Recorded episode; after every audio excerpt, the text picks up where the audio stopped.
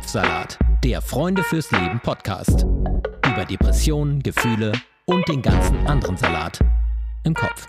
Wir müssen heute mal anders anfangen. Ähm, ich brauche, ich, ich mag Routine und, und Gewohnheiten und, und alles, aber irgendwie brauche ich eine Abwechslung ähm, für, mein, für meinen Kopf.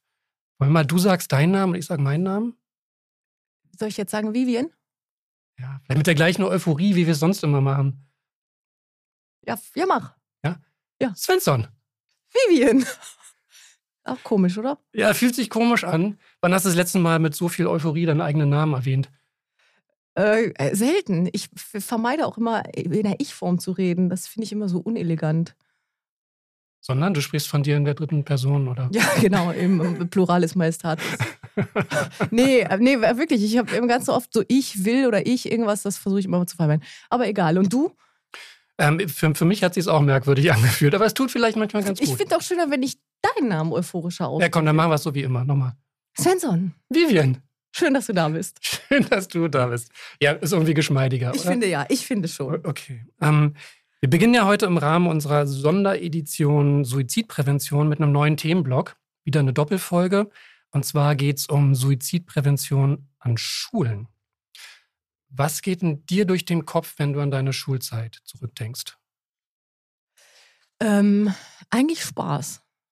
Ich, ähm, ich habe früh gearbeitet. Ich habe zum Beispiel in der Altenpflege gearbeitet in den Ferien. Ich habe in der Friedhofsgärtnerei gearbeitet und hatte da immer ein gutes ähm, ein Abgleich, wie die harte Berufsrealität aussieht. Und deswegen wusste ich, so ungestraft zu spät kommen, so ungestraft blau machen, so ungestraft irgendwie Quatsch machen im Unterricht. Nie, nirgendwo werde ich das äh, mehr können. Das ist ja das, was Erwachsene immer sagen. Ne? Und ich wusste das da schon und das hat einfach den Fun total hochgemäht Wie war es bei dir? Ich, hab, ich weiß noch, du hattest irgendwie letztes Mal, haben wir darüber geredet, du warst ein bisschen länger in der Schule und so. Deswegen vermute ich, bei dir war es nicht nur Fun, oder?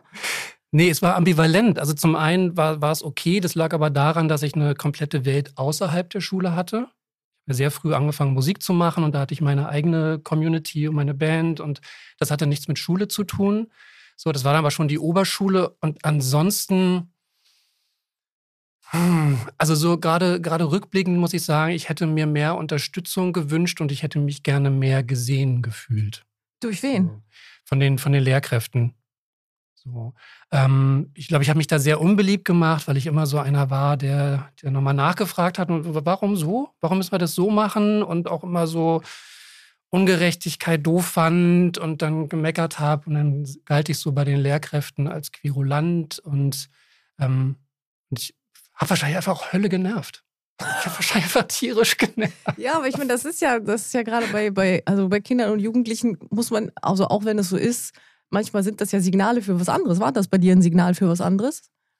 Naja, ich glaube, also das habe ich mich jetzt in Vorbereitung zu, zu der Folge hier tatsächlich gefühlt. Was war zuerst da meine, meine Anti-Haltung oder, oder die vermeintliche Ablehnung ja, genau. oder nicht, nicht, nicht gesehen werden? Ähm, ich kann es nicht, nicht beantworten, ehrlich gesagt, was die Henne oder das Ei, was zuerst da war.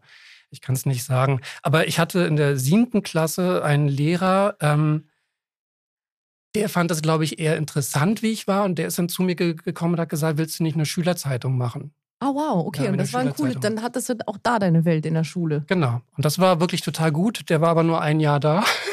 hat dann selber die Nase voll gehabt vom Schulbetrieb und hat gesagt, nee, ich äh, gehe wo, geh woanders hin.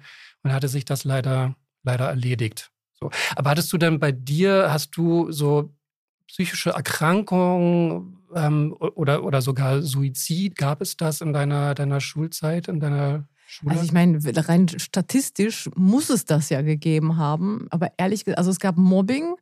Ähm, und da habe ich immer also geguckt, dass ich helfe oder so. Ähm, es gab auch krasse Krankheiten, aber ähm, also so körperliche Tumor, Gehirntumor und solche wirklich krassen Sachen, die uns alle irgendwie getroffen haben. Aber das, das Thema psychische Erkrankung, dass jemand mal gefehlt hat deswegen oder dass irgendwie die Leute weg sind, das nicht. Ich überlege gerade Essstörungen, wäre mir auch nicht aufgefallen. Aber ich glaube, wir waren auch ganz schön stumpf unterwegs. Mhm. Wie war das bei dir? Ja, auch so. Ich glaube, wir waren stumpf unterwegs. Also sowohl wir, wir Schüler und Schülerinnen ja. als auch die Lehrkräfte. Ähm, ich kann mich erinnern, da hatten Leute in der, in der, Klasse, da würde man heute klar sagen, hey, mal schauen, ob das ADHS ist. Ähm, ich hatte einen Mitschüler, der, der aufgrund seiner Homosexualität ähm, aber die selber noch nicht realisiert hatte und, und, und da einfach eine, eine Aggression entstanden ist, glaube ich, aus dieser, äh, was, was, was ist da los mit mir? Ähm, aber das hat niemand, das hat niemand gesehen. Nee, ich meine, das waren jetzt selbst solche Sachen, wo man heute auch viel aufmerksamer ist, sowas wie Leserechtschreibschwäche oder so. Ähm, das waren halt dann die Leute, die konnten das nicht. Oder dann später gab es irgendwie das Wort Legastheniker, aber das war ja dann auch ein Schimpfwort eigentlich, ne? So. Ja. Ich glaube, da hat sich schon was geändert, aber wir werden ja heute sehen, ähm, was sich noch ändern muss. Ja, ich habe noch ein paar noch ein paar Infos dazu. Nämlich laut der WHO litt im Jahr 2019 jeder siebte junge Mensch im Alter von 10 bis 19 Jahren unter einer psychischen Erkrankung. Ein Drittel aller Menschen leidet mindestens einmal im Leben an einer psychischen Erkrankung. Und 75 Prozent aller bei Erwachsenen diagnostizierten psychischen Erkrankungen treten bereits während der Schulzeit auf. Krass. So. Und da liegt es natürlich eigentlich total auf der Hand, ähm, explizit an den Schulen, bei Lehrkräften ähm, und bei Eltern den Blick für diese psychischen Erkrankungen ähm, zu schärfen. Und das haben sich auch Alex und Oliver Pool gedacht und haben Tomoni gegründet, unter anderem. Und wie es der Zufall so will, ist Alex Pool heute bei uns zu Gast und kann uns erläutern, was es damit auf sich hat. Und das vorab, wir dürfen sie duzen. Deswegen herzlich willkommen, Alex. Hallo, vielen Dank für die Einladung. Schön, dass du da bist. Danke, dass du Zeit hast. Ähm, warum hast du denn Tomoni Health gegründet? Also Tomoni bedeutet zusammen auf Japanisch und die, also die Gründung hat einen traurigen Hintergrund. Ähm, hier, glaube ich, muss man keine Triggerwarnung machen, aber ich mache es trotzdem. Ich werde jetzt gleich über Suizid sprechen, ähm, denn mein Sohn Emil hat sich mit 16 Jahren im Juni 2020 das Leben genommen. Das ähm, hat uns, äh, er war psychisch erkrankt, unerkannt. Wir haben das nicht gewusst, dass er im Autismus-Spektrum war und darunter dann wohl auch zum Schluss sehr gelitten hat.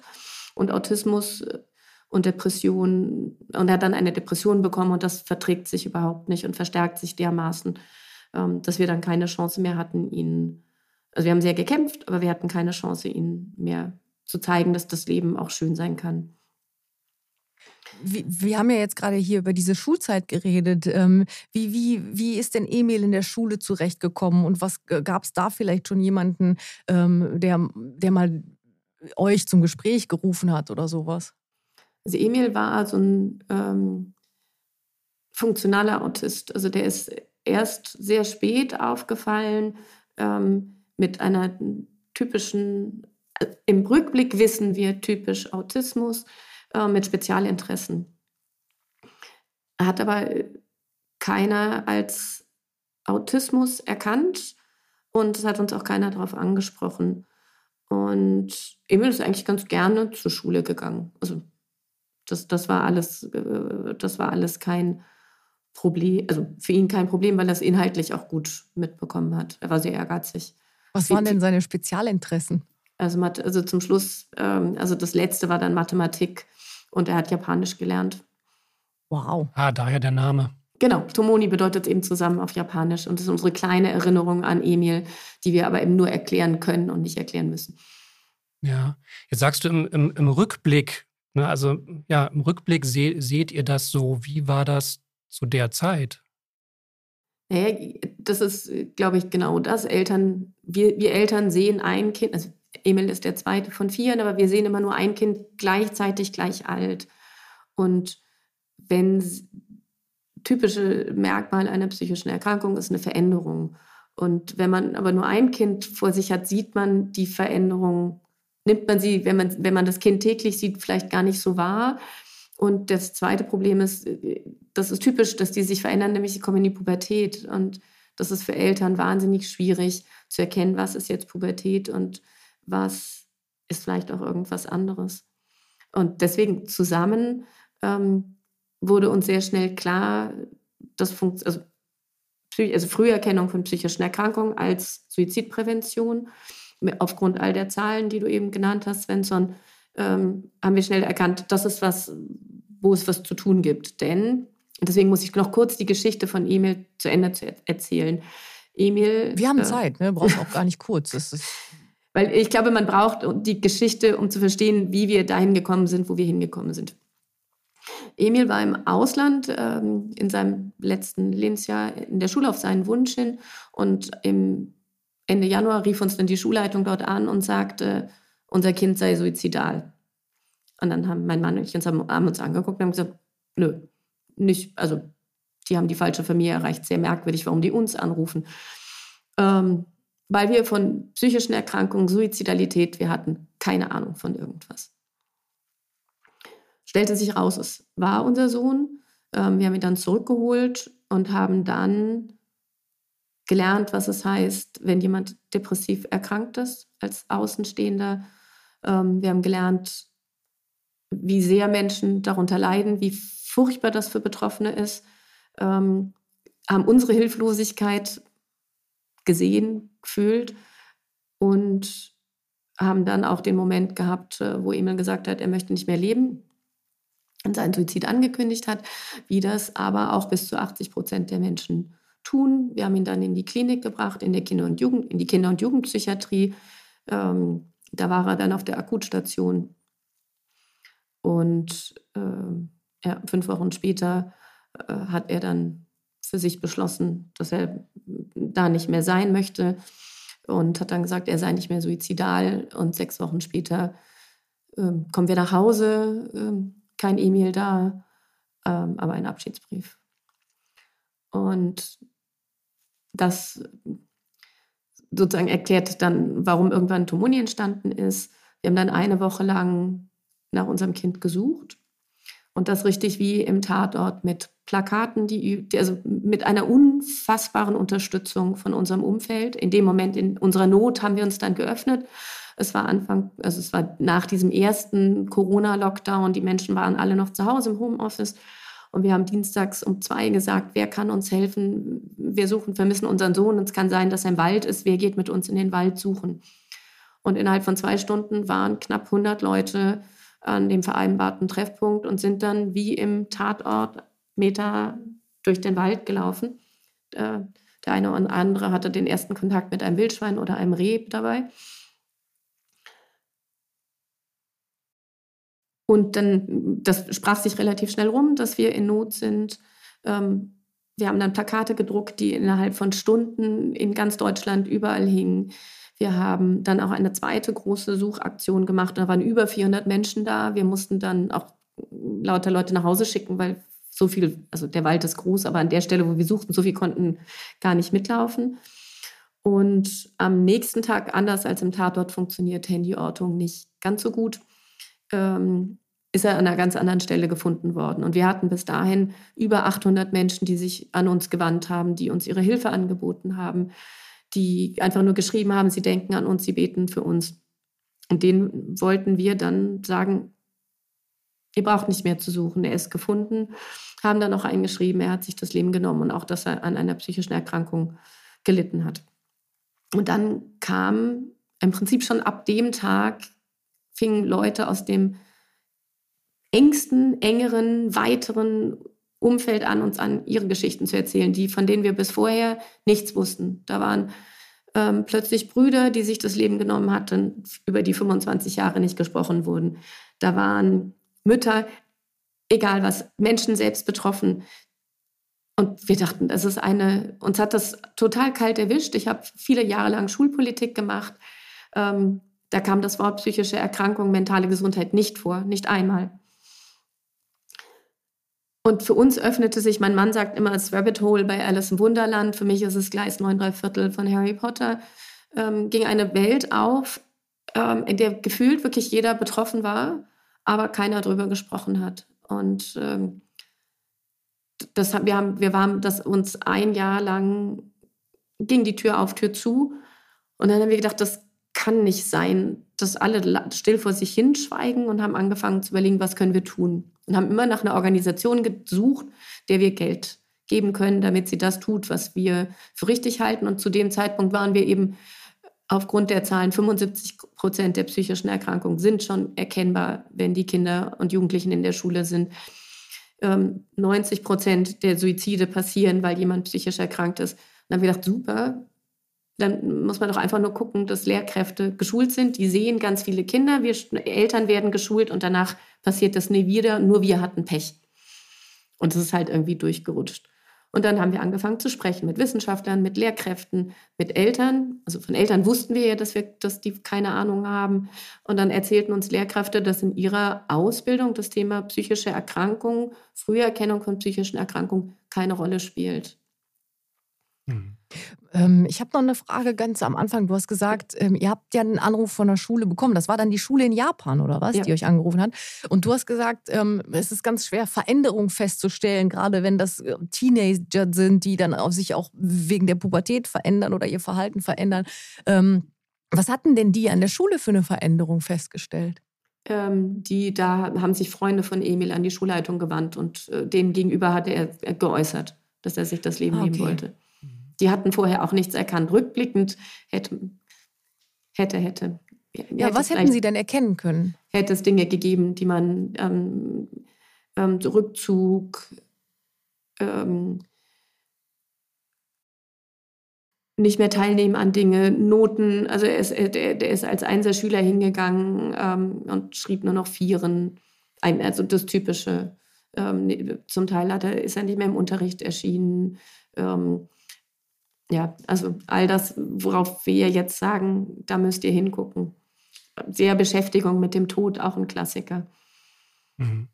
Ich, ich möchte es einmal ganz kurz zwischenschieben, weil ich finde, das hat so eine Größe, dass sie die Geschichte so, so erzählen, weil es hat ja, das ist ja genau das Problem, was sie beschreiben. Sie, äh, du, du, was du beschreibst. Dass, dass niemand im Umfeld, also dass eigentlich alle betroffen sind, aber niemand spricht davon. Ähm, ist, ist das die Scham? Ist es das Gefühl so, das, das, das hätten wir ja sehen müssen? Oder was, was ist die Ursache nach deiner Erfahrung? Also es gibt viele, also ich glaube, es gibt viele Ursachen. Und eine haben wir selbst erlebt. Ähm, wir gehen offen damit um, weil wenn mich jemand fragt, wie viele Kinder hast du, zu sagen, ich habe drei, das ist falsch. Ich habe vier, ist die nächste Frage, was machen die? Also bin ich gleich mittendrin. Und es passiert ab und zu, dass Menschen dann versteinern und einfach nicht gar nichts mehr sagen können. Also dass, dass, das, also, dass das Gegenüber dann dass, es, halt, dass, dass, dass das Gegenüber überfordert ist. Das ist es nicht. Also es ist sozusagen ein Du-Problem, wie die Kinder jetzt sagen würde. Dann hat es natürlich was damit zu tun, ja, also es ist jetzt nicht Schuld und Scham. Wir wissen vom Kopf her, ähm, man kann das nicht verhindern. Aber es ist, äh, psychische Erkrankung ist immer noch so der erste Instinkt. Oh Gott, nee, darüber, darüber redet man nicht. Und ähm, ähm, wir hören es auch von vielen Eltern, die sich als Versager fühlen, die sich schuldig fühlen, die, die eben genau denken, habe ich irgendwas übersehen. Ähm, das ja, da gehört ganz viel zusammen. Also kein Mensch geht doch raus und sagt, ich, hab, ich bin depressiv. Ja, was, was macht das denn? Dann heißt es, ah, du bist nicht mehr belastbar. Ähm, wir wissen alle nicht, wie wir damit umgehen. Also mit dem Tod, also mit dem Tod wissen die Menschen schon nicht, aber mit einer Erkrankung vorher schon gar nicht. Also genauso wenig, nicht schon gar nicht. Und ich glaube, das macht es schwer. Und deswegen sind auch so Podcasts wie eure, ähm, das, was Freunde fürs Leben macht, so wichtig, dass einfach jeder Bescheid weiß, um dann handeln zu können. Richtig, also so richtig es geht, handeln zu können. Ja, ich, also ich meine, ich bin ja eigentlich Misanthrop, aber äh, in dem Fall würde ich vielleicht mal denken, vielleicht ist das ja auch so eine Art, also wenn man von sowas erzählt oder auch wenn jemand davon erzählt, und ich meine, ich weiß jetzt auch, das ist eigentlich nicht richtig, sondern man braucht eine Offenheit und muss danach fragen, aber vielleicht ist ja der Hintergrund, dass jemand dann einfach nicht möchte, dass man zum Beispiel irgendwelche ähm, wenn man nachfragt und wenn man auf dieses Thema einsteigt, dass man dann zu weit geht, dass man die Person bedrängt, dass man nicht weiß, wie weit willst du gehen, wirst du denn jetzt traurig, weil wir zufällig auf das Thema gekommen sind äh, und dass man dann einfach sagt, komm, vielleicht ist das jetzt, ich habe jetzt quasi diese dunkle Wolke gerufen, aber ich will jetzt nicht dazu was tun, dass sie auch noch abregnet sozusagen. Was, was würdest du da bei, bei, bei sowas sagen? Das, das gibt es bestimmt auch, aber ich glaube, es ist tatsächlich eher ein, eine Angst, das hat was fast mit, mit Ansteckungsgefahr zu tun. Ach so? Ähm, dass man, also Suizid eines Kindes ist doch das Schlimmste, sagen uns zumindest die Leute immer, ist doch das Schlimmste, was einem passieren kann. Da möchte ich doch am liebsten, ganz am Anfang waren, waren, waren Frauen bei mir und die haben mich so ganz komische Sachen gefragt. Wie lange hast du gestillt? Was hat er zu essen bekommen? Wie habt ihr ihn erzogen? Und dann habe ich gesagt, so jetzt mal ganz ernsthaft, wo, was, wo, was macht, was soll das? Und dann sagte mir die eine unter Tränen, sie bräuchte jetzt irgendwas, woran sie sich festhalten kann, ähm, dass sie sicher sein kann, dass das bei ihr nicht passiert. Und ich kann das so verstehen. Ähm, aber ich glaube, dieses, wenn ich, wie, wie ein Kind, wenn ich, ich, ich mache einfach die Augen zu und dann sieht mich auch keiner. Ich, ich glaube, das gehört ganz viel dazu. Und je weniger ich drüber spreche, vielleicht erwischt es mich nicht. Ähm, einfach nur ein kurzer Einschub. Hört ihr im Hintergrund? Es schnarcht. Das ist kein, kein, keiner, der hier mir schon, der schon eingeschlafen ist, das ist unser Hund. Ich weiß nicht, ob man sie hört oder nicht. Ich habe nichts gehört. Ich okay, finde es beruhigend. Echt, hörst du das? So, also ich habe das Gefühl, dass ich so ein ganz leichtes Atmen da höre und ich finde es genau. eher genau. angenehm. Aber ja, find, haben wir es damit erklärt. Wie, wie seid ihr denn innerhalb der Familie als, als, als familiäre Einheit ähm, damit umgegangen? Ähm. Das ist ja ein, sehr, erstmal ein Schockzustand. Du sagst, es ist äh, euer zweites Kind. Also es reicht, es reicht schon eine psychische Erkrankung, ähm, die ein Familienkonstrukt massiv belastet. Das hören wir, also da stehen wir immer stellvertretend für, ich weiß nicht, wie viele hunderte von Gesprächen ich inzwischen geführt habe. Ähm, das, das, das kann sich jemand, der das nicht erlebt hat, nicht vorstellen, was das mit der, der, der, der, also einfach mit jedem Einzelnen der Familie macht. Das, und ein, ein Suizid ähm, ist dann halt nochmal gesteigert. Und ich glaube, das hilft nur, immer wieder versuchen, miteinander zu reden, im Gespräch zu bleiben. Aber auch da stehen wir, ähm, es sind 200 Kinder und Jugendliche, die sich pro Jahr das Leben nehmen. Und es sind knapp 10.000, dieses Jahr sind es über 10.000, sonst also um die 10.000 Menschen, die sich jedes Jahr das Leben nehmen. Das sind, man kann sagen, viele, man kann sagen, es sind wenige, aber das ist halt anders, als, als wenn jemand eine Krankheit hat. Also es betrifft einfach sehr viel mehr. Auch ein Suizid betrifft, das betrifft, bei einem Kindersuizid betrifft es die Klasse, es betrifft die Eltern dieser Kinder, es betrifft ein komplettes Kollegium, ähm, es betrifft einfach sehr, sehr, sehr viele Menschen. Und das Umfeld kann nicht besonders gut damit umgehen, weil sie es nicht gelernt haben. Und ja. Wie hat denn Emils Tod dein Leben verändert? Also unser Leben hat es, es gibt, und das erzählen auch alle, die ähm, das erlebt haben, es gibt ein davor und ein danach. Also das ist egal, ob ein Autounfall oder sonst was, es gibt ein, ein, ein Leben davor und danach. Und ähm, vieles von dem, was davor wichtig war, äh, schlechte Noten in der Schule, äh, ob ich war davor Präsidentin vom Hockey- und Tennisclub, ob jetzt die, die äh, Wände blau oder grün sind, spielt dann keine Rolle mehr. Ähm, auch, auch so das Umfeld ändert sich. Also ganz viele Freunde sind geblieben. Ähm, viele neue Kontakte sind dazu gekommen, viele Menschen, die, die die ähnliche Erfahrung gehabt haben. Und wir haben dann einfach gesagt, wir möchten aus dem, was geschehen ist, ähm, was anderes machen und haben dann ein gemeinnütziges Unternehmen gegründet, um langfristig und dauerhaft etwas zu tun, das vielleicht anderen Kindern und Jugendlichen und deren Familien äh, es anders geht. Und wie ist, wie ist euch das gelungen? Also, du, also vielleicht magst du auch nicht so drüber reden, aber du sagst, es ist eine, eine, eine Riesenherausforderung, aber man, man schaut sich ja dann um, sucht nach, sucht nach Hilfe, sucht nach Anlaufstellen, äh, vielleicht nach, nach Familientherapie oder so. Magst du das nochmal vertiefen, welchen Weg ihr da gegangen seid, um einfach weitermachen zu können als Familie? Also wir haben uns zum einen natürlich beraten lassen und uns wurde Wo gesagt, nehmt eine Chance, nehmt von einem, ähm, von einem Leiter einer Kinder- und Jugendpsychiatrie. Und der hat gesagt, trauert erstmal. Trauern ist Arbeit. Es ist harte Arbeit. Jeden Morgen aufstehen, jeden Morgen irgendwie das, was alle erzählen, die einen Todesfall haben, man steht, also seine Freundin hat das gesagt, die stand auf dem Parkplatz von der Klinik und ähm, ihr Mann war gerade gestorben. Und sie kommt morgens raus und die Vögel zwitschern. Das ist so, wo man denkt, nee, wieso können jetzt hier Vögel zwitschern? Hier zwitschert gerade gar nichts mehr. Ähm, und dafür ist toll, wenn man auch ein Freundesumfeld hat, was dann ich habe Freundinnen, die haben sehr schnell verstanden, also normalerweise kriegt man dann ganz viele Briefe und die schreiben, was großartig ist, wenn du was brauchst, melde dich. Und es gab aber noch ein paar mehr, die, die gedacht haben, okay, wir müssen, das funktioniert nicht, die wird sich nicht melden. Und die dann bei, sich bei mir gemeldet haben und klar gesagt haben, nächste Woche Dienstag oder Donnerstag, was passt dir besser?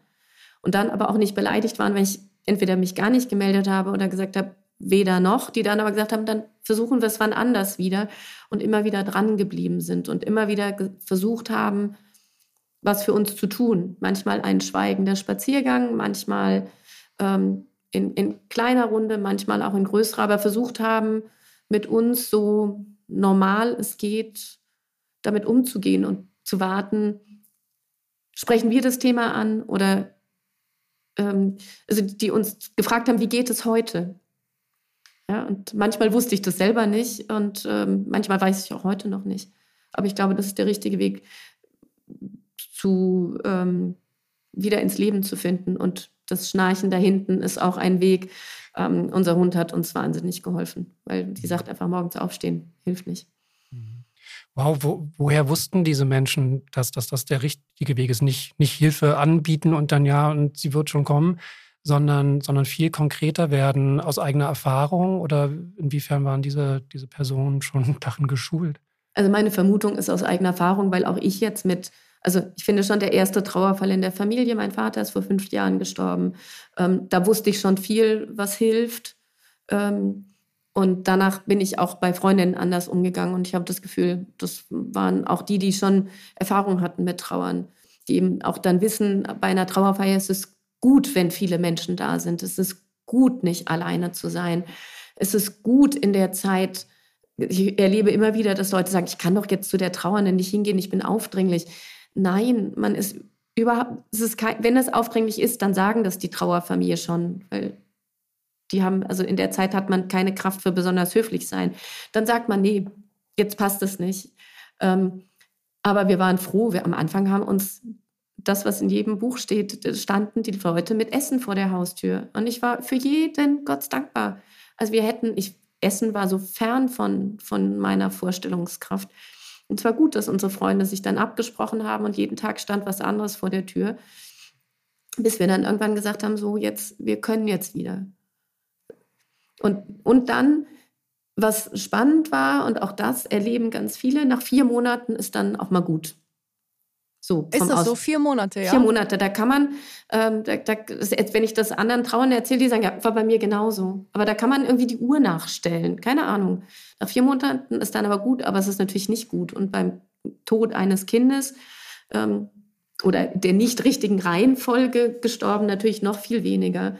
Und das macht dann ein, also das, da ist es wichtig, nicht einsam zu werden. Und dann eben diese Freunde, die sagen, ich bin trotzdem da und ähm, die sagen, ja, bei uns ist der Alltag schon lange wieder eingekehrt und ähm, was können wir jetzt für euch tun? Wie war denn das für in, in, dem Umfeld eurer, eurer Kinder? Weil was du beschreibst, ist ja ein reflektierter Umgang damit und, und die Erfahrung, eben auch die Erfahrung mit Tod generell, die macht man meist erst im Erwachsenenleben. Das Umfeld eurer Kinder war ja noch nicht an diesem Punkt in ihrem Leben. Wie, wie nee. hat es da funktioniert? Da haben wir das große, große Glück, dass die Kinder alle vier an einer Schule waren, ähm, die schon Erfahrung hatte.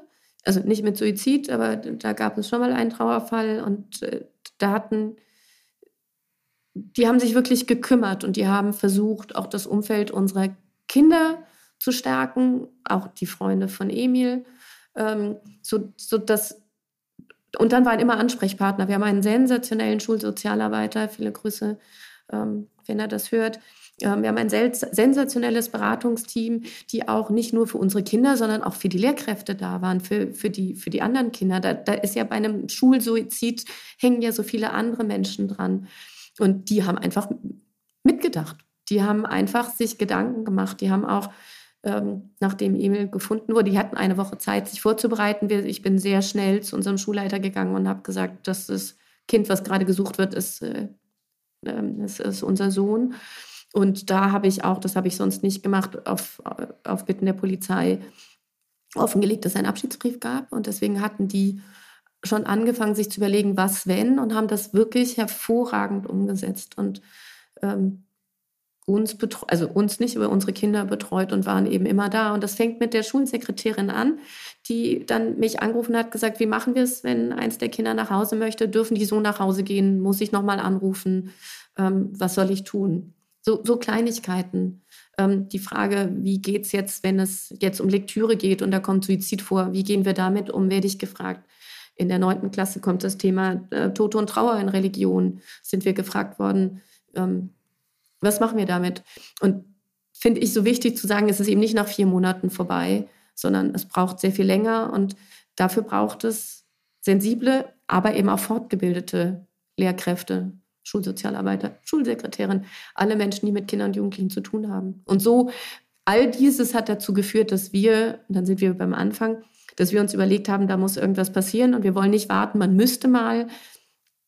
Und dann haben wir uns, nicht, dass wir es geplant hätten, aber dann haben wir beschlossen, wir gründen ein Unternehmen, weil wir glauben, dass dieses Thema langfristig verankert sein muss in der Gesellschaft. Und dann haben wir eben begonnen mit Schule und haben mit den Lehrkräften und den Schulsozialarbeitern und den Schulsekretären. Das war unser Anfang. Das heißt, ihr habt dann gelernt eigentlich auch an den positiven Beispielen, wo ihr ja wahnsinnig Glück hattet. Ja, also ihr hattet ja schon ziemliches Glück mit dieser Schule in Japan, die euch angerufen hat. Ähm, also würde ich jetzt mal unterstellen, ich sehe, du, du, du guckst skeptisch, wir sind ja hier per Videokonferenz zusammen, kannst ja gleich noch erklären, also weil wir, wir sammeln ja quasi, was läuft gut, was läuft schlecht und was leitet man darauf, daraus ab, um dann sowas zu machen wie Tomoni Health oder überhaupt um das zu wissen. Also ähm, und, und ihr hattet eben Glück mit diesem Schulsozialarbeiter. Was hat er denn gemacht? Also für eure eigenen Kinder, aber auch für die ja mit Sicherheit völlig schockierte äh, äh, Klasse? Wie, wie, wie wurden die aufgefangen genau? Ich war nicht da, also die waren nicht dabei, weil wir waren zu Hause. Was die Schule gemacht hat, ist, sie hat Räume eröffnet, also im, im wahrsten Sinne des Wortes. Ähm, Trauerräume, wo Kinder zusammenkommen konnten, drüber sprechen konnten. Und als dann eben plötzlich ganz viele anfingen zu erzählen, oh, mir geht's auch nicht gut, die Gedanken von Emil kenne ich. Die drei Wochen, die eigentlich Grippe waren, waren, da war ich in der Psychiatrie, weil ich habe Depressionen, ich habe Essstörungen, ich habe Angststörungen. Ähm, haben sie den Raum gegeben und gelassen und waren dann immer wieder auch dann für diese Kinder und Jugendlichen da als Ansprechpartner und haben sich ein Netzwerk gebaut von Unterstützungsorganisationen, ähm, angefangen von Beratungsstellen ähm, über, es gibt Flyer, wo die Nummer gegen Kummer draufsteht, wo äh, Krisenchat, ähm, wo aber auch zum Beispiel Freunde fürs Leben dann äh, erklärt wird, hier gibt's hier gibt's Sachen, wo, da könnt ihr euch informieren, ihr seid nicht alleine. Und das haben sie weitergegeben.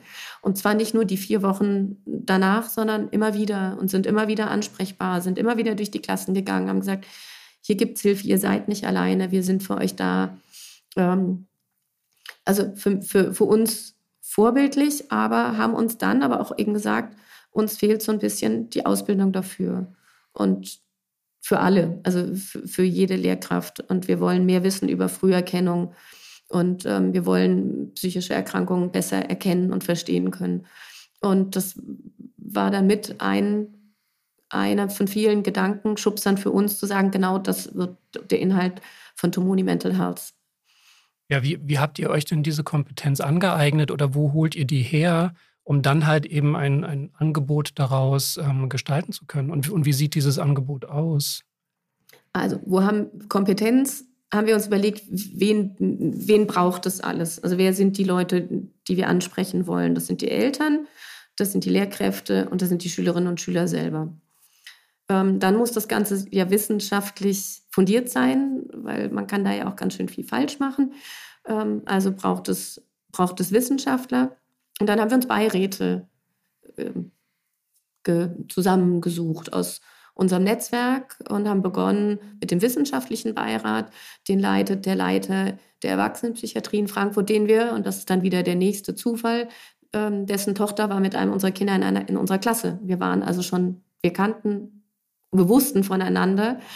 Und er hat uns damals auch angeboten, ähm, dass er mit uns spricht. Und dann haben wir, haben wir das angenommen und haben gesagt, bitte erklär uns, ist hier irgendwas schiefgegangen oder gibt es ein strukturelles Problem? Und wir kamen an dem, die kamen um 18 Uhr als Fremde und gingen morgen um zwei als Freunde. Ähm, und da haben wir die ersten Gedanken für Tomoni gelegt, weil eben so klar war, es gibt ein strukturelles Problem. Deswegen haben wir einen wissenschaftlichen Beirat, der besteht aus sechs PsychiaterInnen, Psychologinnen aus ganz Deutschland und aus Österreich, die eben für verschiedene psychische Erkrankungen Experten sind und eben auch für Suizidalität. Dann haben wir einen pädagogischen Beirat. Das sind Lehrkräfte, Schulsozialarbeiter, Schulpsychologen von gerade noch im Studium über in der Ausbildung ähm, no normale in Anführungsstrichen Lehrer, Lehrer in Beratungskrisenteams, Schulleitungsmitgliedern ähm, und eine Lehrkraft, die jetzt schon in Pension ist, die uns regelmäßig, den wir, mit denen wir das besprechen, was wir vorhaben, die uns den Input geben, was ist überhaupt realistisch, was passiert in Schule, ähm, wie geht das? Und wir nennen es unser, unser Herzstück, sind unsere sogenannten Game Changer. Das sind Jugendliche, junge Erwachsene, die engagiert sind als allererstes und manche davon aber auch selbst betroffen, die uns sagen, das hätte man sehen können. Das sind Dinge, so habe ich es gezeigt, so habe ich es, so hat sich's angefühlt und so haben eben Lehrkräfte den Unterschied gemacht. Das waren Dinge, die gut waren. Ähm, das waren Dinge, die nicht so gut waren. Und jetzt sind wir gerade dabei, ähm, weil wir anfangen, auch ein Elternprogramm zu machen, uns einen Elternbeirat zusammenzustellen. Und mit diesen Beiräten, ähm, alles, was wir uns überlegen, geht immer in Schleifen durch diese Beiräte. Den stellen wir das vor, dann sagen die, ist relevant, ist nicht relevant. Und dann testen wir es. Und ja, weil, weil du gerade sagtest, ganz angefangen hat es mit der Feststellung, dass das ein strukturelles Problem ist. Und wir können ja jetzt diese, diese Gruppen, die ihr da habt, die alle zusammen quasi Tomoni dann ausmachen und überhaupt eigentlich die Pfeiler sind, auf denen Suizidprävention ja dann äh, ruhen muss. Ähm, dieses strukturelle Problem, beschreib das doch mal. Also ähm, wie, wie, ist, äh, wie sind Schulen sensibilisiert für mentale Gesundheit? Wie sind Lehrer ausgebildet für mentale Gesundheit? Gar nicht. Also, Punkt. Es können, also es gibt immer mal wieder ein paar Universitäten, gibt so, kann man belegen, irgendwie zehn Stunden ähm, im, im Vorbereitungsdienst, also früher Referendariat, gibt es mal ein Modul, aber auch nicht immer. Und danach ähm, passiert äh, gar nichts mehr. Also es gibt immer mal wieder dann Fortbildung, wenn ich schon weiß, was ein Kind hat, wie gehe ich mit einer Diagnose ADHS oder Depression um. Aber dieses Früherkennen, was sind Anzeichen und was kann ich tun, ist eine absolute Lücke gewesen, die wir jetzt füllen. Und ich meine, das Thema mentale Gesundheit ist ja echt, also es reicht noch nicht, aber es ist ja viel mehr im öffentlichen Bewusstsein. Das hat mal früher angefangen mit diesem Spiegelberichten über Burnout. Das kommt einem ja jetzt schon vor wie so eine richtige Vergangenheit, weil ganz offen, das war damals nur der irgendwelche, die Managerin, die überfordert ist. Und äh, von da an ist das wie so, sind überall, äh, hat sich dieses Feld geweitet. Also ändert sich da jetzt was, weil das gesellschaftliche Bewusstsein auch besser geworden ist in der Lehrerinnenausbildung? Also äh, Schule sind Tanker und ja. äh, Kultusministerien. Standing the test of time einfach, ne? Genau, sind, sind brauchen, brauchen lange und, und es gibt ja so viel, auf Schule prasselt gerade so viel ein. Und ich, wir, wir, wir sind genau nicht das Team, das sagt, Schule macht alles falsch, sondern Schule braucht Unterstützung da. Und es ist, wir haben im Januar angefangen, wir haben noch nicht einen Satz Werbung gemacht und wir haben inzwischen 460 Lehrkräfte aus ganz Deutschland, die in ihrer freien Zeit sich bis zu acht Module a 90 Minuten angehört haben. Ähm, und die meisten Lehrkräfte, die kommen, kommen auf Empfehlungen. Und weil einfach klar ist, hier ist ein Problem, hier ist etwas, was, was sich nicht gut anfühlt, wo, wo sie helfen können und wo sie das Gefühl haben, sie können auch einen Unterschied machen. Das ist, damit beginnen wir auch unser, wir beginnen mit einem Basismodul, wo wir eben sagen, ihr Lehrkräfte könnt einen Lebensunterschied machen bei den Jugendlichen, wenn ihr ähm, auf das, was wir euch in den folgenden sieben Modulen sagen, achtet und dann mit den Jugendlichen sprecht. Und das, manche sagen schon, das ist so bestätigend und augenöffnend für sie, dass sie da eben wirklich wichtig sind. Ja. Und ähm, das war das Erste. Damit haben wir angefangen, ähm, weil uns so wichtig ist, dass das jetzt einfach passiert. Und dann haben wir gemerkt, die Lehrer kommen und sie sind interessiert und sie, sie finden die Themen wichtig. Und dann haben wir uns über, dann haben wir eine Umfrage gemacht und äh, da haben 600 Lehrkräfte aus ganz Deutschland teilgenommen und haben die gefragt, wie, wie wollt ihr fortgebildet werden? Und und zu was. Und dann ähm, war klar, zu was war eindeutig. Das sind eben die, die Erkrankungen, die vorkommen, die Sie beobachten. Sind Angststörungen, es ist Essstörungen, es ist Depression, es ist selbstverletzendes Verhalten, ähm, es ist Sucht. Und Suizidalität ist das, wovor Sie am meisten Angst haben, aber wo Sie merken, Sie müssen, Sie müssen es wissen und ich, das Wissen nimmt, glaube ich, auch Angst. Und dann ähm, ist noch wichtig, ich muss ja eben, es braucht das ganze Dorf und das Dorf besteht bei Jugendlichen halt auch aus Eltern. Und bei Eltern gibt es alles. Von Eltern, die froh sind, von Eltern, die, wenn jemand irgendwie sie anspricht, der unterstützt, von Eltern, die sagen, bei uns psychische Erkrankungen haben nur die Nachbarn. Ähm, und auch da versuchen wir die Lehrkräfte dann zu stärken und ähm, üben, üben mit ihnen auch tatsächlich, wie, können man, wie kann man so Elterngespräche führen, wie kriege ich die Eltern doch noch ins Boot. Und also das waren, waren die Themen, die wir uns ausgesucht haben. Und dann haben wir uns überlegt, wie, wie, wie machen wir das? Wir können in einzelne Schulen gehen, aber nicht jede Lehrkraft hat immer die Kraft und die Zeit, sich mit diesen Themen zu, auseinanderzusetzen. Entweder sind sie vielleicht auch selbst betroffen oder haben gerade kleine Kinder. Nicht alles geht immer und auch nicht jede Lehrkraft möchte das. Und deswegen möchten wir die ansprechen, die es möchten. Und deswegen haben wir uns für digital entschieden, weil dann, egal ob ich irgendwo auf dem Dorf ähm, bin oder in der Großstadt, habe ich die Chance, daran teilzunehmen. Und wir merken, die, die, die Bereitschaft, sich zu öffnen, auch eigene Erfahrungen zu teilen, ist viel größer, wenn ich die Menschen nie wieder sehe, weil der eine kommt aus Greifswald und der andere aus äh, Rostock und der dritte aus, ähm, aus Bergisch Gladbach. Also deswegen haben wir uns für digital entschieden. Und ähm, das sind interaktive Live-Module von je 90 Minuten, die mit, also eben unter anderem eine Übungssequenz und ganz viel Innenansicht gespickt sind, dass die Menschen wissen, worum geht's und wie fühlt sich das an, diese Erkrankung zu haben? Weil ich glaube, nur dann kann ich, kann ich auch ein Verständnis wecken und ähm, den Umgang dann damit erleichtern. Vielleicht kannst du uns da ja noch, noch ein bisschen mehr einen Einblick geben. Wie ja. kann ich mir das vorstellen? Genau, ihr habt diese, diese Module entwickelt mit, mit Hilfe ähm, des, des Beirats, die, ihr, habt ganz schnell gemerkt, ähm, die Lücke ist riesig, die wir da füllen, weil die Leute sind zu euch gekommen. Ihr musstet scheinbar gar nicht so aktiv werden, sondern der Bedarf ist so groß, dass die Leute zu euch kommen. Ihr habt den Bedarf eruiert, finde ich super, erstmal zu hören, was, ja, was, was sind eigentlich die brennenden Themen aus Sicht der Lehrkräfte. Und was vermittelt ihr dann konkret? Also du musst jetzt nicht jeden, nicht alle Module im Detail, aber das. Doch, mich würden schon alle Module interessieren. Sind ja nur sieben, ne? 18 genau, insgesamt. Ihr könnt gerne wie jederzeit man sich daran? euch anmelden. Wir haben eine Homepage, über die man sich anmelden kann. Und das ist eben auch so, dass ich mir meine Zeit selber einteilen kann. Ich kann, also wir haben, wir haben Lehrkräfte, die haben in den Sommerferien innerhalb von drei Wochen alle acht Module gemacht und wir haben Lehrkräfte, die haben eins und dann machen sie drei Monate später das zweite, wie es halt gerade passt. Mhm. Ähm, wie, wie, sind sie aufgebaut? Eine Mischung aus Psychoedukation, das heißt, wir erklären die Störung, nehmen wir Depression. Wir erklären, was ist eine Depression. Wir erklären ganz kurz, wo kommt es her. Wir machen einen großen Block, ähm, wie es aus und wie zeigt es sich in Schule. Also es ist wirklich auf Schule ähm, konzentriert. Dann ist der nächste Block, wie fühlt sich's an? Also was macht das mit dem oder der Betroffenen.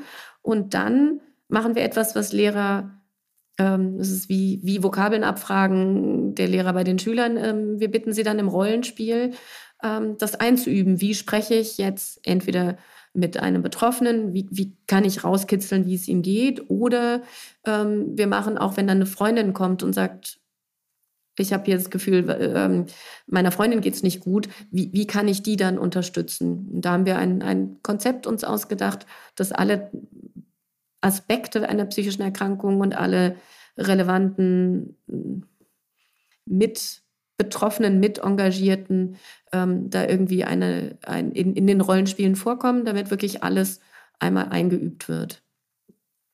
Du hast jetzt gesagt, also ihr habt hunderte von Lehrerinnen und Lehrern sozusagen auch in diesen Workshops. Ähm, mich interessiert, mit, mit was für, also da ist ja dann auch wahrscheinlich viel Raum auch für Austausch, ne? dass man die Realität von Greifswald bis irgendwie äh, Oberbayern irgendwie mitbekommt. Ähm, was hast du da gehört von Lehrerinnen und Lehrern? Was erzählen die über äh, den Problem mit mentaler Gesundheit oder auch mit äh, Suiziden, mit Depressionen in ihrer Schülerschaft? Das ist total berührend, weil zu uns kommen ja die Lehrkräfte, die merken, irgendwas stimmt nicht und die ihren Schülern helfen wollen. Und die, also ihr habt vorhin die Zahl erwähnt, jeder siebte Jugendliche ist betroffen. Wenn ich da also eine Klasse von 30 Jugendlichen habe, da sitzen dann statistisch gesehen vier Stück neben der Pubertät. Und da dann, ähm, wir sehen, was Lehrkräfte ähm, gerne machen wollen und wie, wie die, die bei uns sind, sich engagieren und wir versuchen ihnen dann da A, Handwerkszeug an die Hand zu geben, B, aber auch eine Struktur, dass man sich als Schule aufstellt. Diese Schulen müssen sich äh, Manche sind schon auf dem Weg und ganz weit, manche haben noch gar nichts. Die brauchen Pläne. Wie gehe ich mit selbstverletzendem Verhalten um? Ähm, wer muss das wissen? Ähm, haben wir, wer ist unser Schulpsychologe? Wer sind die Leute, die sich auskennen? Ähm, was mache ich dann? Also da wirklich Strukturen reinzubringen, ähm, die Hilfsangebote in den Schulen bekannt zu machen und, und, und. Also da kann jeder Einzelne, kann im Kleinen was machen, ähm, aber eine Schule auch als Ganzes. Jetzt, ihr sagt, jetzt kommen die Leute zu euch, die, die bringen ja schon genau dieses Interesse und, und das Bewusstsein mit. Noch wichtiger sind wahrscheinlich, ist es, die Menschen zu erreichen und die Lehrkräfte, die, die, die schon nicht, nicht von sich aus schon dieses äh, Thema auf dem Schirm haben.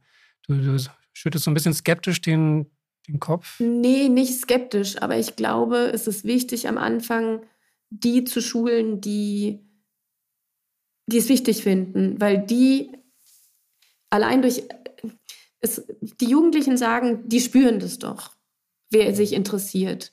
Und die suchen sich dann die Lehrkräfte auch aus und kommen dann mit denen ins Gespräch. Und was wir merken, ist, dass wenn einer die Fortbildung besucht hat, dann kommen in der Regel noch ein paar mehr aus dem Kollegium, weil sich dann eben so eine Gruppe oft findet oder schon gefunden hat, die eben sagt, wir sind hier für euch da und das ist unser Thema und wir sind ansprechbar.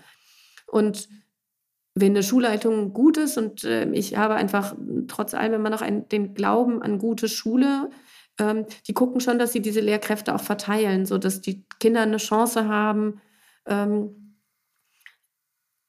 da ihre Ansprechpartner zu finden. Mhm.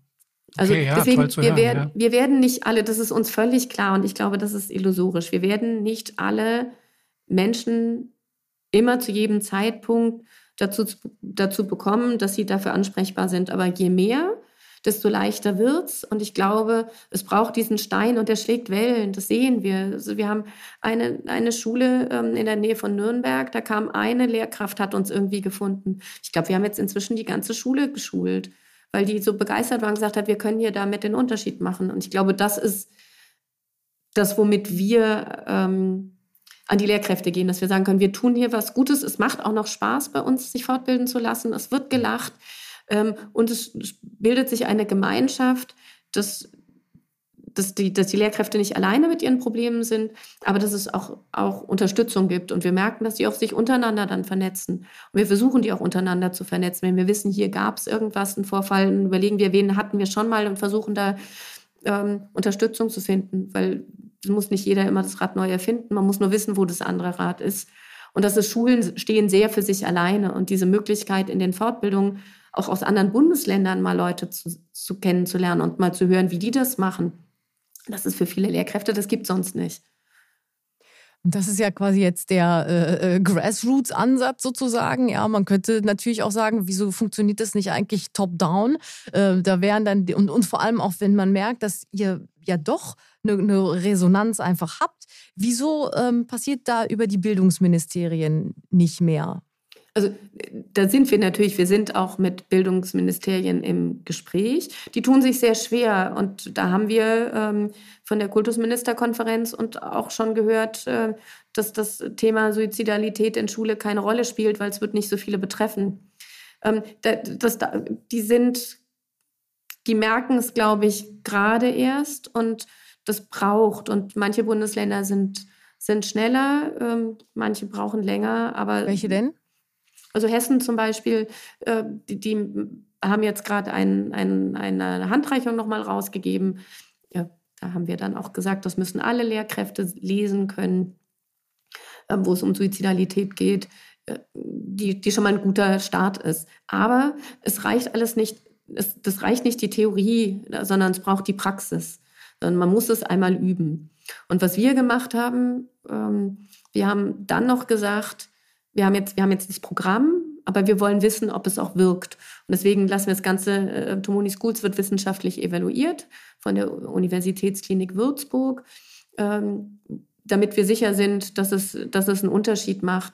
Und was wir machen, das kam auch in euren let letzten Podcast ähm, auch vor, dass es gibt ja zum einen die Wissenschaftler, Wissenschaftler, die Dinge erzählen, aber es gibt eben auch Menschen aus der Praxis.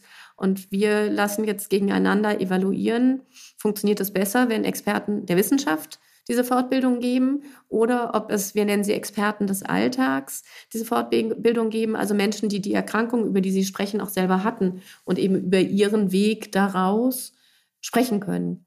Und das wird jetzt gegeneinander, wird jetzt geguckt, wie viel davon ähm, ist nach einem Jahr bei den Lehrkräften noch, noch als Wissen vorhanden und wie gehen sie damit um.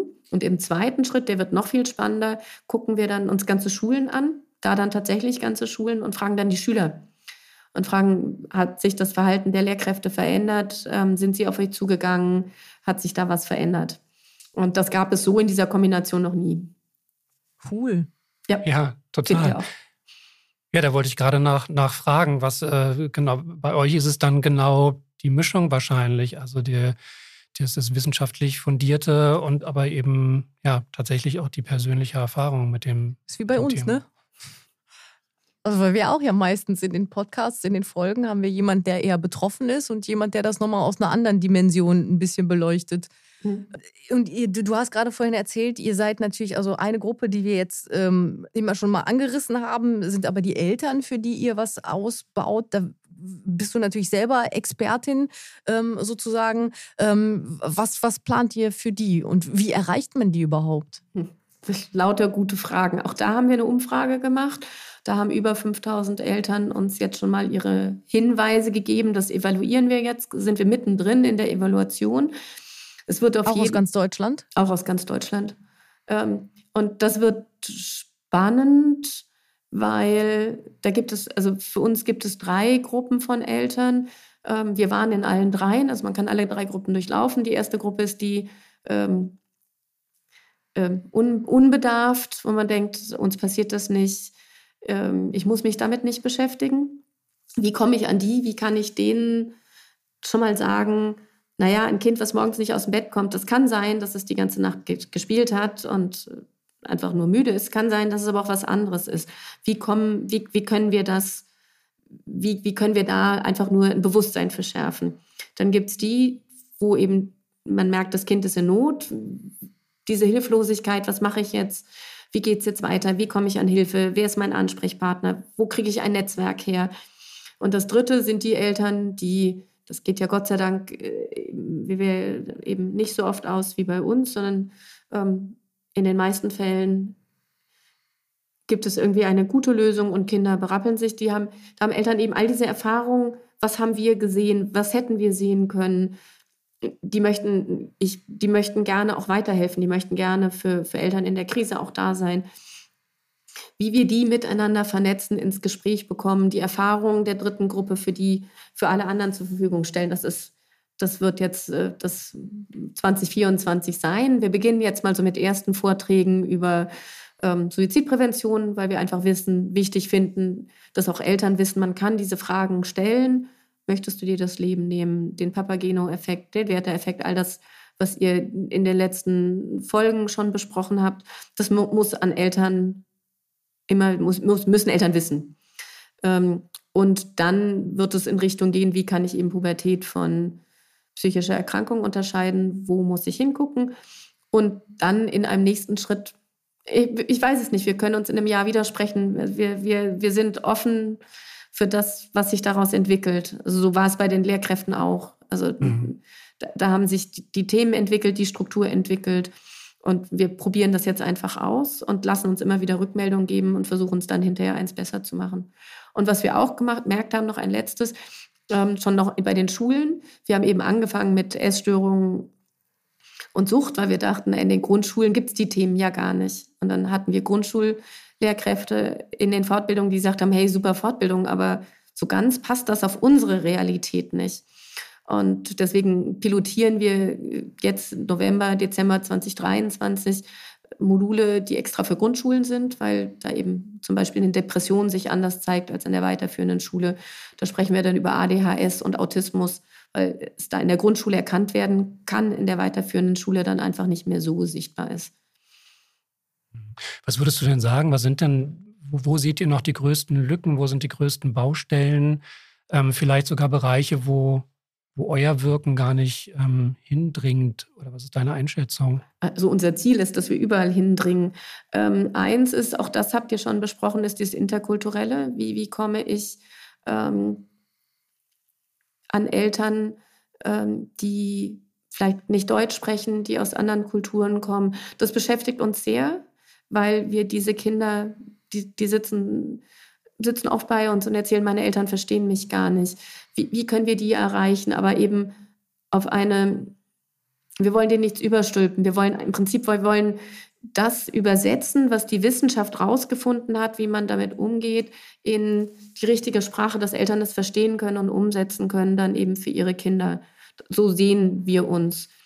Also deswegen, ich glaube, Eltern in allen, von, in allen Altersgruppen mit allen Sorgen möchten wir erreichen.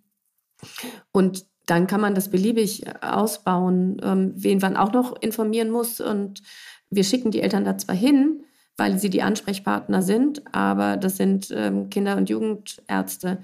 Die haben das nämlich leider auch in ihrer Ausbildung nicht oder nur vereinzelt. Und ähm, auch da wären Fortbildungen gut. Wie funktioniert denn das? Wie, wie ist denn die Finanzierung der ganzen Geschichte? Das ist ein Riesenaufwand, den ihr da betreibt.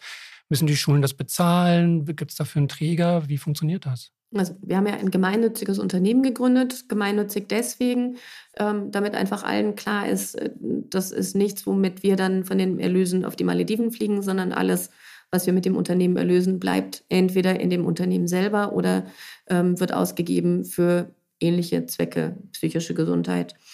Ähm, das ist das eine. Das zweite ist, solange wir jetzt die wissenschaftliche Evaluation haben, hat uns die Wissenschaft aufgetragen, dass die Fortbildungen kostenlos sein müssen. Deswegen, ähm, wer sich jetzt fortbilden lassen möchte, jetzt ist ein guter Moment. Ähm, und drittens, ähm, wir sind in den Gesprächen, und das wird eine der vielen Gespräche sein, eben mit Krankenkassen, mit ähm, Kultusministerien, dass die das übernehmen. Wir haben aber jetzt schon ähm, Lehrkräfte, die uns, äh, wir haben eine ungefähre Zahl angegeben, von der wir sagen, das kostet es ungefähr, die uns das Geld dann nach den acht Modulen tatsächlich überweisen, weil sie sagen, das war es ihnen wert.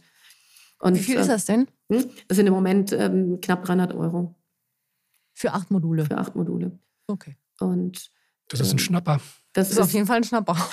Ja, ja nee, es wird wirklich. vielleicht irgendwann auch noch mal ein bisschen, also deswegen ist es äh, ein, ein ungefähr, aber ähm, deswegen wir sind total dankbar für, für die zwei Stiftungen, die Crespo Foundation aus Frankfurt und die Dieter Schwarz Stiftung aus Heilbronn, die uns eben jetzt die nächsten drei Jahre äh, ruhig schlafen lassen. Wir kriegen von vielen Stiftungen, von allen möglichen Seiten immer wieder Spenden. Ähm, aber langfristig muss es eine Finanzierung sein, die eigentlich aus den Kultusministerien kommt. Das ist echt der Wahnsinn. Also ihr, ich finde das faszinierend zu sehen, wie ihr quasi von einem aus Schicksalsschlag den Blick auf dieses Thema so geweitet hat und jetzt wirklich in allem, was in allen Facetten, die unsere Gesellschaft ja ist, versucht da wirklich überall wie, wie Wasser eigentlich hinzukommen. Ja? Das ist ein gutes Beispiel. Ähm, und ihr habt Wirkungskette, aber ja, genau.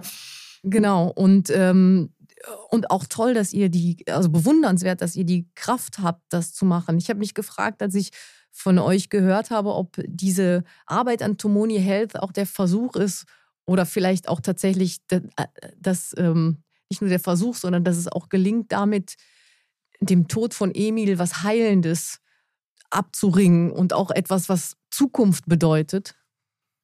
Auf jeden, auf jeden Fall, aber es ist nicht es ist keine Geißelung und was haben wir alles falsch gemacht, sondern es ist wirklich ein, ähm, da, da gibt es Hunderte und Tausende von Kindern draußen, die leiden und für die was Gutes tun zu können, die unterstützen, deren Eltern zu unterstützen.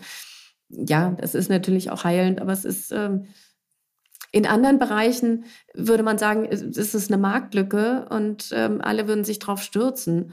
Und warum ist das hier nicht so? Es hat was mit Bezahlung zu tun. Also Kinder und Jugendliche haben, ist schon hunderttausendmal gesagt worden, aber es stimmt, deren Lobby ist überschaubar und die von, von psychischen Erkrankungen Betroffenen ist nochmal überschaubarer. Warum? Da sind wir wieder beim Anfang. Psychische Erkrankungen sind wahnsinnig anstrengend. Die Eltern, das Umfeld hat gar keine Chance, groß laut zu werden. Und wir hören immer wieder von Eltern, die sagen, ja, wir möchten nicht, dass die psychische Erkrankung unserer Kinder zum Beispiel in irgendwelchen Krankenakten erscheint. Die bezahlen Therapie selber, mhm. weil eben der, der, das Stigma noch so groß ist.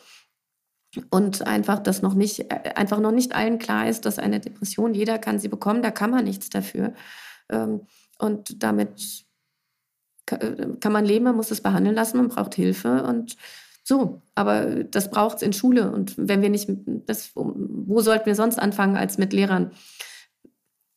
Das, was ihr, was ihr macht und was du jetzt auch gerade machst, das, ähm, das erfordert ja eine Menge Stärke und eine Menge, eine Menge Kraft. Und du, das ist so eng verbunden mit, mit eurer, mit deiner persönlichen Geschichte, das jedes Mal wieder, wieder hervorzuholen. Das ist, kann ich nur ahnen, was das emotional dir macht. Wie, wie stärkst du dich denn für diese Arbeit? Wie bekommst du Unterstützung?